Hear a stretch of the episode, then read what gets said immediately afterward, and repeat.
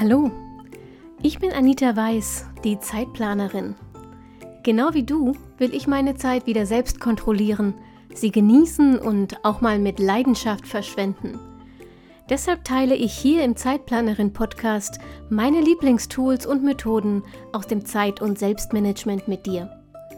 Mit dieser neuen Episode wünsche ich dir jetzt richtig viel Spaß und eine gute Zeit. Hallo und herzlich willkommen zur aktuellen Episode vom Zeitplanerin Podcast. Es wird möglicherweise eine etwas behäbige ähm, Episode, denn ich sitze hier ähm, mit mindestens Fünflingen, also Food-Fünflinge, denn wir waren gerade Sushi essen und beim Sushi kenne ich noch weniger Maß als bei allem anderen. Und jetzt, ähm, ja, ich habe das Gefühl, mein Bauch ist irgendwie doppelt so groß wie sonst, aber es war ausgesprochen lecker. Mm. Tatsächlich habe ich diesen Monat, also im letzten Monat jetzt im, im, im Februar, ganz viele solcher Termine gehabt. Also so Termine, ähm, privater Art, auf die ich mich sehr gefreut habe, denn die, die, total viel Spaß gemacht haben. Jedes Wochenende war irgendwas los. Ich war jetzt dieses Wochenende in Rot, weil ich habe ja an einem, an einem Stilkurs teilgenommen von Martina von Stilus, die war ja auch schon bei mir im Podcast zweimal und die hat einen, äh, einen Kurs Style und Smile wo man also sich auf seine eigene Stilreise begeben kann. Und da war ich beim letzten Kurs nochmal dabei und äh, da hat sich eine so tolle Gruppe gebildet, dass wir spontan beschlossen haben, wir wollen uns auch live sehen und das fand jetzt dieses Wochenende in Roth statt. Und davor war ich in Hamburg mit einem Freund meiner Familie, ähm, mit dem ich schon seit, wir haben mal ausgerechnet, wenn wir uns nicht verzählt haben, seit 16 Jahren jedes Jahr einmal auf irgendeine Art von Konzert fahre. Das war mein Weihnachtsgeschenk und dieses äh, Jahr waren wir halt in Hamburg in der Elbphilharmonie. Und das Wochenende davor waren wir auf einer Manga- und Anime-Messe. So überhaupt nicht meine Welt, aber das hat meiner Freundin zum Geburtstag geschenkt. Und das war auch ziemlich cool. Also ich war irgendwie ständig unterwegs und ständig war irgendwas. Und das war alles ganz großartig. Aber für mich war es viel zu viel hintereinander. Und dazu kam, dass ich ja letzten Freitag auch noch ähm, das letzte Gespräch meiner ADHS-Diagnostik hatte. Und das war emotional tatsächlich ein ziemliches Auf und Ab für mich. Und Letzte Woche war dann eben das Auswertungsgespräch und so viel vorab. Ich habe meine offizielle Diagnose. Ich bin diagnostiziert mit ADHS und zwar dem Mischtyp, also hyperaktiv und ähm, äh, Aufmerksamkeits-, also verträumt, Aufmerksamkeitsgestört, wie auch immer das heißt. Mm, ich erzähle euch dazu in den nächsten Wochen ein bisschen mehr und ich erzähle auch im nächsten, in der nächsten Ausgabe vom Magazin, die jetzt Ende Februar, Anfang März erscheint, je nachdem, wie schnell ich fertig werde, ähm, ausführlicher davon, aber ähm, das war letzte Woche ein ganz wichtiger Termin, auf den ich auch lange hingefiebert habe und der mich auch viel Kraft gekostet hat. Und so war der Februar insgesamt tatsächlich ein, ein aufregender, ein toller Monat. Meine äh, Erinnerungsseite im Bullet Journal wird wahrscheinlich eher eine Doppel- oder Dreifachseite werden diesmal. Aber ich bin jetzt auch wirklich fix und alle. Also ich merke, dass mein, mein Energielevel, meine sozialen Batterien völlig am Ende sind und ich mich jetzt einfach darauf freue, dass ein paar Wochenenden vor mir liegen, die nur sehr wenig soziale Kontakte vorsehen. Und deshalb habe ich mir gedacht, das ist äh, ein äh, hervorragender Anlass, um mal darüber zu reden, mh, mm, ob wir wirklich Zeitmanagement brauchen, wenn ähm, wenn wir das Gefühl haben, uns wächst alles über den Kopf oder ob wir nicht in eine ganz andere Richtung äh, gucken sollten. Und ich habe für mich festgestellt, Zeit ist in der Regel nicht mein Problem. Also zum einen, weil ich sowieso kein Zeitgefühl habe, aber zum anderen auch, weil ich noch nie ernsthaft an zu wenig Zeit gescheitert bin. Wenn ich in Stress gerate, ähm, Dinge vergesse, Termine verpasse, Deadlines nicht einhalte oder sowas, dann liegt das äh, in der Regel daran, dass ich entweder zu spät angefangen habe, zu lange aufgeschoben habe, den Aufwand kolossal unterschätzt habe ähm, oder eben äh, Termine nicht eingetragen oder nicht, nicht, recht, nicht regelmäßig genug geplant habe, um die Termine zu bemerken, also die Deadline-Termine. So. Und während ich diese letzten beiden Punkte, also ähm, dass ich Deadlines fast vergesse oder Aufwahl, äh, Aufwand kolossal unterschätze, die haben tatsächlich mit meiner Zeitblindheit auch zu tun und ich habe sie aber auch durch diverse Strukturen und Prozesse und sowas in meiner täglichen Planung schon auf ein Minimum reduziert. Damit komme ich also ganz gut klar. Aber die ersten beiden Punkte, zu spät angefangen und zu lange aufgeschoben, die setzen mir immer noch, trotz einer sehr ausgefeilten Selbstorganisation und äh, einem äh, un unfassbar großen Wissen an Zeit über Zeitmanagementmethoden, die setzen mir immer noch zu. Und ich scheitere auch immer noch an diesen Punkten. Und ich habe mich ganz oft gefragt, warum und habe dann versucht, mit noch mehr Zeitmanagement-Methoden dagegen zu arbeiten und ähm, mit, mit noch engmaschigerer Planung zu versuchen, das zu verhindern und mit Methoden zum Anfangen und gegen Prokrastination und weiß der Geier, ja, alles Mögliche. Und dann hatte ich irgendwann eine Erkenntnis, nämlich, wenn ich aufschiebe oder nicht anfangen kann, dann liegt das meistens daran, dass meine Akkus leer sind. Also ungefähr so wie jetzt. Ich muss also, um diese beiden Probleme in den Griff zu bekommen, nicht noch mehr Mühe in mein Zeitmanagement stecken, sondern endlich ein anständiges Energiemanagement entwickeln. Und ich habe mir mal überlegt, wie man das machen kann, weil das ist tatsächlich etwas, von dem ich glaube, dass die wenigsten das auf dem Schirm haben und die wenigsten wirklich über Energiemanagement nachdenken. Und deshalb ähm, habe ich jetzt mal eine drei Schritte Anleitung für dich, die du einfach mal ausprobieren kannst. Kann sein, dass du anders vorgehen musst, wie immer, aber vielleicht ist das ein Anhaltspunkt. Ich habe jedenfalls, das war mein erster, ähm, erster Ansatz nach dieser Erkenntnis, um das umzusetzen. Und mein erster Schritt ist, mir mal anzugucken, was mir tatsächlich Energie gibt. Äh, übrigens, Spoiler, schon an dieser Stelle musste ich eine ziemlich eklige Kröte schlucken. Ähm, ich habe nämlich erstmal festgestellt, was mir nicht hilft. Nichts tun auf der Couch oder in der Badewanne oder im Bett oder in meinem Sessel liegen und den ganzen Tag lesen. Liebe ich. Liebe ich sehr. Aber ich bin danach kein Deut leistungsfähiger als vorher. Was mir, und das war unfassbar für mich und auch ein bisschen frustrierend, im Gegensatz aber Energie gibt, sind zum Beispiel Sport und, halte ich fest, Hausarbeit. Ich hasse letzteres und habe zu ersterem eine, hm, sagen wir, eine eher komplizierte On-Off-Beziehung ich war also einigermaßen fassungslos und habe mich gefragt, wie können das die Dinge sein, die meine Batterien aufladen? Also beim Sport kann ich mir das ja noch irgendwie so biochemisch erklären oder jemand, der Ahnung hätte, könnte das vermutlich tun. Aber beim Haushalt? Bis ich dahinter gekommen bin, dass Haushaltsaufgaben immer zur Folge haben, dass meine Umgebung sauber und ordentlich oder zumindest sauberer und ordentlicher ist. Und tatsächlich raubt mir äußeres Chaos sehr viel Energie, vor allem wenn es mir nicht gut geht. Mm. Und dazu kommt, sowohl nach dem Sport als auch nach den Hausarbeiten bin ich in der Regel stolz auf mich. Vermutlich ist auch hier wieder irgendwas Biochemisches am Werk, Hormone und so. Aber jedenfalls gibt mir das auch immer so einen kleinen Schub. Es ist sozusagen ein Erfolgserlebnis, das mich dann motiviert, weitere Erfolgserlebnisse zu schaffen. Mm. Also Hausarbeit und Sport sind äh, ironischerweise, ironischerweise zwei Dinge, die mir Energie geben. Und dann habe ich festgestellt, ein ganzer Tag allein mit mir ist für mich eine ganz wichtige Energietankstelle. Ebenso wie ausreichend guter Schlaf. Ähm, auf ersteres freue ich mich, ersteres nehme ich mir gerne, an letzterem arbeite ich und wahrscheinlich, ich arbeite daran bestimmt schon die letzten zehn Jahre und ich werde daran vermutlich auch noch weitere zehn Jahre oder länger arbeiten. Aber ja, das ist ein Thema für einen anderen Podcast. Ähm, jedenfalls da, das, das, damit war ich auch schon quasi am Ende meiner Erkenntnisse. Also was, was bringt mir wirklich Energie? Das war die erste Frage. Ähm, Sport, Haushalt, Schlaf, Zeit für mich und tatsächlich ähm, Natur. Also Sport im Freien zu machen zum Beispiel ist für mich effektiver noch ähm, als Sport indoor oder auch einfach spazieren gehen im Wald oder so. ähm, und dabei mit mir alleine sein. Das sind meine Energietankstellen. Und das war für mich erstmal relativ enttäuschend, weil ich fand, das sind ganz schön langweilige Erkenntnisse. Ich hatte mir irgendwie spaßigere ähm, Energietankstellen ausgemalt. Aber gut, niemand hat behauptet, dass Energiemanagement Spaß macht.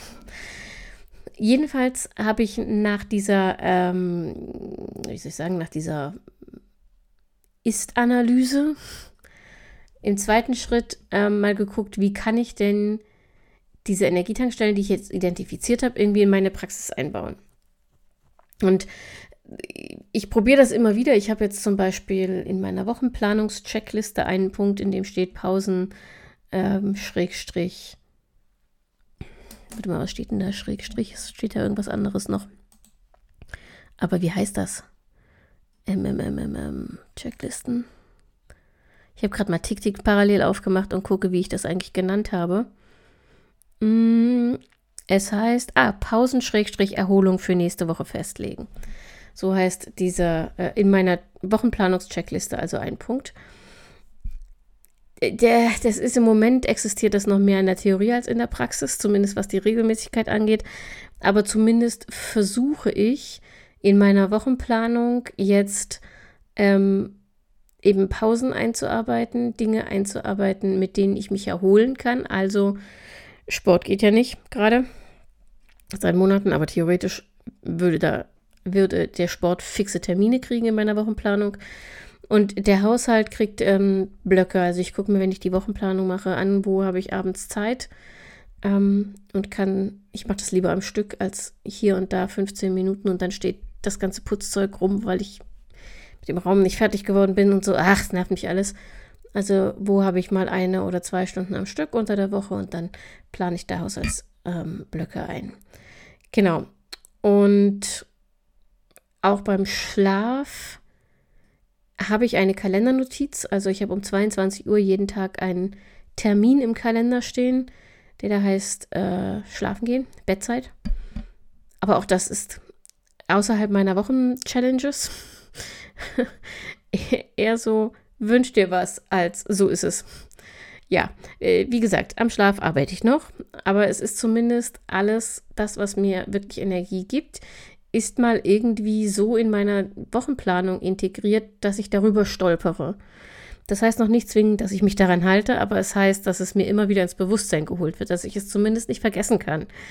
Ähm, und das führt hoffentlich dazu, dass ich es immer wieder und am Ende regelmäßiger immer wieder in meinen Alltag einbaue und ähm, so neue Energie tanke.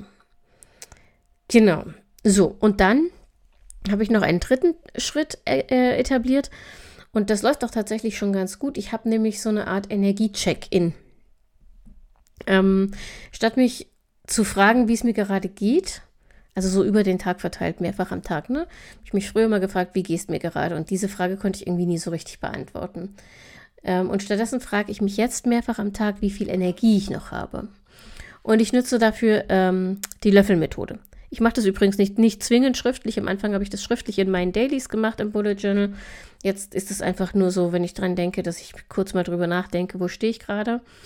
Mm, die Löffelmethode ähm, stammt von, eine, ähm, von einer chronisch kranken Person, die versucht hat, einer gesunden Person zu erklären, ähm, wie sie, wie viel, wie viel Kraft, wie viel Energie sie ganz normale Tagestätigkeiten kosten.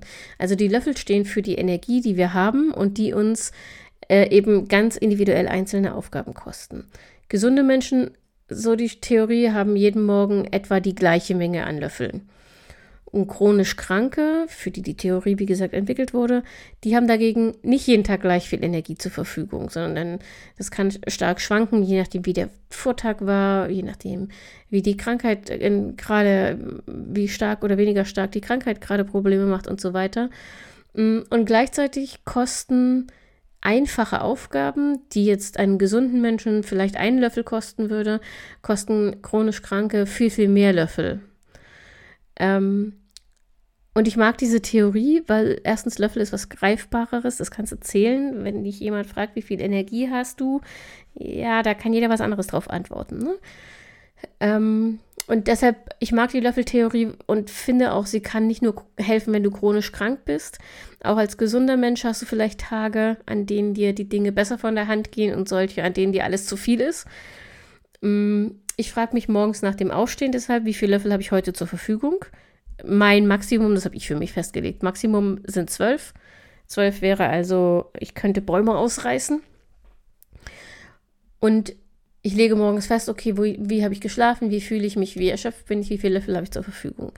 Und dann spüre ich im Verlauf des Tages immer wieder in mich hinein und frage mich, wie viele Löffel sind noch übrig. Wie viel habe ich vielleicht schon verbraucht. Und auf diese Weise bekomme ich ein besseres Gespür dafür, was mir besonders oft viel Energie raubt. Ähm, und gleichzeitig gehe ich nicht mehr so oft über meine Grenzen.